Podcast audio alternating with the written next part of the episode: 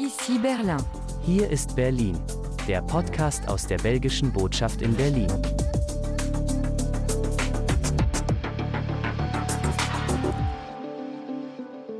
Hallo und herzlich willkommen, liebe Podcast-Hörerinnen und Hörer, bei einer neuen Folge von Ici Berlin. Hier ist Berlin, dem Podcast aus der Vertretung von Ostbelgien, der Föderation Wallonie-Brüssel und der Wallonie in der belgischen Botschaft in Berlin. In dieser Ausgabe soll es um Europa gehen, um Literatur und deren Übersetzung. Neugierig geworden? Dann unbedingt weiterhören. Ich wünsche Ihnen schon jetzt viel Hörvergnügen bei der zwölften Folge von Ici Berlin. Hier ist Berlin und diesen Themen. Europa anno 2022, das Friedensprojekt eines geeinten Europa aktuell wie lange nicht. Artist in Residence. Der wallonische Autor und Journalist Michel Torrekens lebt und arbeitet derzeit in Berlin und Literaturübersetzung von der Kunst des eleganten Umgangs mit Sprache.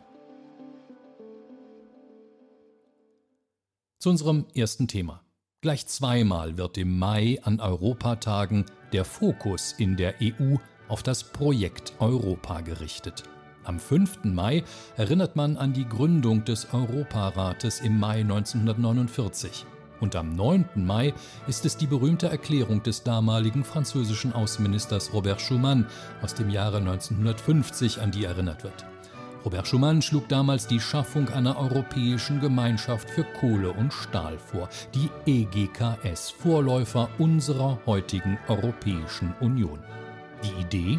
Die Mitglieder der EGKS legen ihre Kohle- und Stahlproduktion zusammen und aus ehemaligen Kriegsgegnern werden Kooperationspartner. Ein Vorschlag, der für eine neue Form der politischen Zusammenarbeit stand, die einen Krieg zwischen den Nationen Europas undenkbar machen sollte. 1950, dem Jahr der Schumann-Erklärung, war der Zweite Weltkrieg gerade mal fünf Jahre Vergangenheit. Die Länder Europas kämpften allesamt gegen die Folgen des Krieges und waren tagtäglich mit dem Trümmerhaufen konfrontiert, den der Konflikt hinterlassen hatte. Schumanns Idee, einen solchen Krieg in der Zukunft unmöglich machen, wohl wissend, dass dies großer Anstrengungen bedürfen würde. Schumann fasste es so Der Friede der Welt kann nicht gewahrt werden ohne schöpferische Anstrengungen, die der Größe der Bedrohung entsprechen. Eine Mammutaufgabe. Dessen war sich der französische Außenminister 1950 durchaus bewusst und betonte daher auch gleich, dass Europa sich nicht mit einem Schlage herstellen lasse und auch nicht durch eine einfache Zusammenfassung. Es werde vielmehr durch konkrete Tatsachen entstehen, die zunächst eine Solidarität der Tat schaffen. Im Original vom 9. Mai 1950 klang das so. L'Europe ne se fera pas d'un coup ni dans une construction d'ensemble. Elle se fera par des réalisations concrètes, créant d'abord une solidarité de fait. Nur zusammen, das war Schumann klar, konnte man am Friedensprojekt Europa arbeiten, konnte das Haus Europa aus den Trümmern des Krieges entstehen. Der Zement dafür gegenseitiges Vertrauen und die Bereitschaft, Macht an eine übergeordnete Behörde abzugeben. Le gouvernement français propose de placer l'ensemble de la production franco-allemande de charbon et d'acier sous une haute autorité commune, dans une organisation ouverte à la participation des autres pays de l'Europe, par la mise en commun des produits de base et l'institution d'une haute autorité nouvelle dont les décisions lieront la France, l'Allemagne et les pays qui adhéreront. Euh, cette proposition réalisera les premières assises concrètes une fédération européenne indispensable à la préservation de la paix. Durch die Zusammenlegung der Grundindustrien, so Robert Schumann, sowie mit der Errichtung einer neuen hohen Behörde, deren Entscheidungen für Frankreich, Deutschland und die anderen teilnehmenden Länder bindend sein würden, könne sein Vorschlag den ersten Grundstein einer europäischen Föderation bilden, die zur Bewahrung des Friedens unerlässlich sei. Wenn in dieser Ausgabe unseres Podcasts an die Rede von Robert Schumann im Mai 1950 erinnert wird, dann natürlich auch, weil Europa gerade mit dem Krieg in der Ukraine schmerzlich erfahren muss, wie zerbrechlich Einheit und Frieden doch sind und wie aktuell ein Friedensprojekt wie die Europäische Union für uns alle ist. Zu sicher waren wir uns, dass die Menschen in Europa keinen Krieg mehr erleben müssen, hier in Europa dauerhaft Frieden gesichert ist. Ein Trugschluss und keine Selbstverständlichkeit, wie uns der Krieg in der Ukraine jetzt lehrt und mir ein Zitat des ehemaligen deutschen Bundeskanzlers und Friedensnobelpreisträgers Willy Brandt aus dem Jahre 1992 ins Gedächtnis ruft. Nichts kommt von selbst und nur wenig ist von Dauer, sagte Willy Brandt.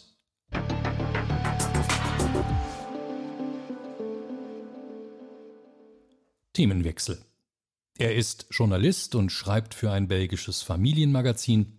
Er ist aber auch Autor und schreibt Kurzgeschichten und Romane. Und jetzt ist er für mehrere Wochen in Berlin als Artist in Residence. Michel Torrikens entdeckt derzeit die deutsche Hauptstadt und ihr Umland. Sein zeitweiliges Zuhause und seine Arbeitsstätte das literarische Kolloquium am Wannsee in Berlin. Seinen ersten Eindruck schilderte er uns kürzlich bei einem Besuch in der Botschaft so. Der Aufenthalt wurde dadurch noch besser, da ich vier Autoren aus Quebec getroffen habe und wir eine kleine frankophone Gruppe im LCB bilden. Ich entdecke also nicht nur die Aspekte der deutschen Literatur, sondern euh, auch die Literatur aus Quebec. Und das bereichert die Residenz noch mehr. Das hatte ich so nicht erwartet. D'autant plus riche. Je ne l'imaginais pas comme cela. In der Vergangenheit hat der aus Jean Blou in der belgischen Provinz Namur stammende Torrikens vor allem Kurzgeschichten geschrieben, auch wenn er sich bereits dem Genre des Romans zugewandt hat. Kurzgeschichten, so Michel Torrikens, haben dem Roman gegenüber nämlich gleich mehrere Vorteile.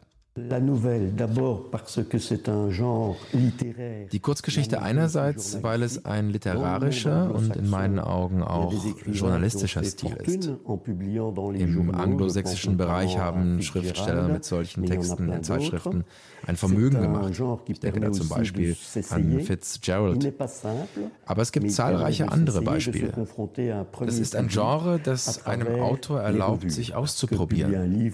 Es ist nicht einfach, aber man kann über Zeitschriften direkt ein erstes Publikum erreichen. Weil ein Buch viel mehr Zeit braucht, ist das Veröffentlichen einer Kurzgeschichte in einer Zeitschrift viel niedrigschwelliger.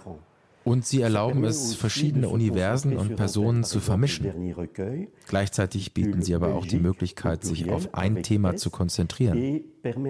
Meine letzte Sammlung von Kurzgeschichten trägt zum Beispiel den Titel Belgique im Plural mit S und erlaubt mir durch 15 Novellen 15 persönliche Sichtweisen auf Belgien anzubieten. Wenn ich das mit einem Roman hätte machen müssen, wäre es, ich möchte nicht sagen eine einseitige Sichtweise gewesen, denn es hätte auch ein mehrstimmiger Roman sein können, aber einfacher zu entwickeln gewesen. Ich kann in dieser Sammlung gleichzeitig von den Roten Teufeln, dem Sänger Johnny Halliday, der ja belgische Wurzeln hat, von den Königen, von der Kolonisation im Kongo und auch von den europäischen Institutionen sprechen. Das alles in einem Roman wäre künstlich geworden. So konnte ich all diese Dinge vermischen und noch einen Blick in die Vergangenheit einbringen.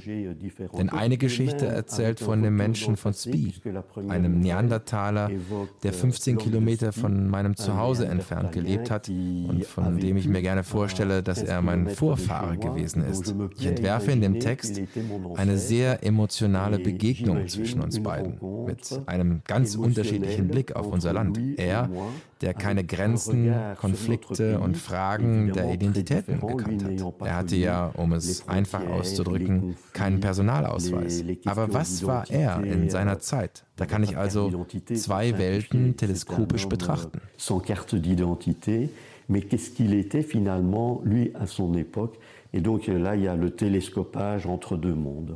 Das aktuelle Projekt von Michel Torrekens, an dem er hier in Berlin arbeitet, ist dann aber doch ein Roman.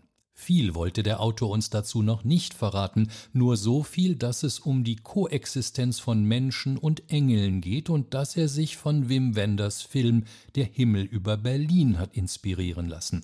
Abschließend noch einmal Michel Torrekens. C'est un roman qui se passe à Bruxelles, donc on pourrait se dire mais pourquoi est-ce que Der Roman spielt in Brüssel. Da könnte man fragen, warum ich dann nach Berlin gegangen bin. Aber es gibt zwei Gründe. Die Idee ist zum Teil von Wim Wenders Film Der Himmel über Berlin inspiriert. Und ich stelle mir das auch für Brüssel vor, wo es sehr viele Engelsfiguren gibt. Dass also diese Figuren zum Leben erweckt werden. Et j'ai imaginé un peu le même scénario à Bruxelles, où il y a énormément de sculptures d'anges. Et donc, j'imagine que ces sculptures se mettent à vivre. Das integrale Gespräch, das wir mit dem Journalisten und Autor Michel Torrekens hier in Berlin geführt haben, finden Sie übrigens im französischsprachigen Originalton oder mit einer deutschen Übersetzung auf unserem YouTube-Kanal. Mehr dazu natürlich auch im Internet unter www.wallonie-brüssel.de.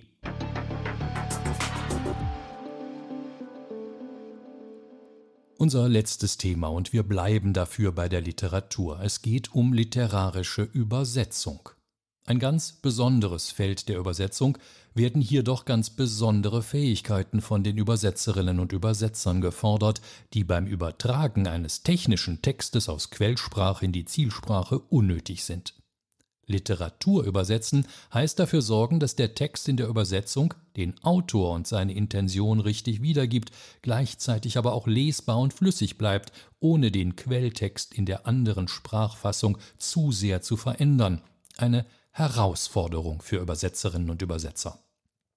Wir haben uns zu diesem Thema mit einem unterhalten, der auf eine mehr als 50-jährige Karriere als Philosoph, Konferenzdolmetscher und Übersetzer zurückblicken kann und der zum Beispiel das Werk von Jean-Paul Sartre ins Deutsche übersetzt hat. Vincent von Wroblewski.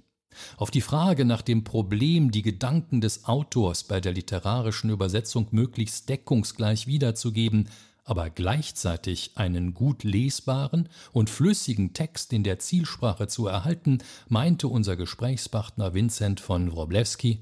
Ja, das ist in der Tat ein Drahtseilakt. Man muss ständig entscheiden zwischen verschiedenen Möglichkeiten. Insofern hat der äh, literarische Übersetzer, der Übersetzer von Literatur, mehr Freiheiten als äh, Übersetzer in anderen Formen, aber damit auch eine größere Verantwortung.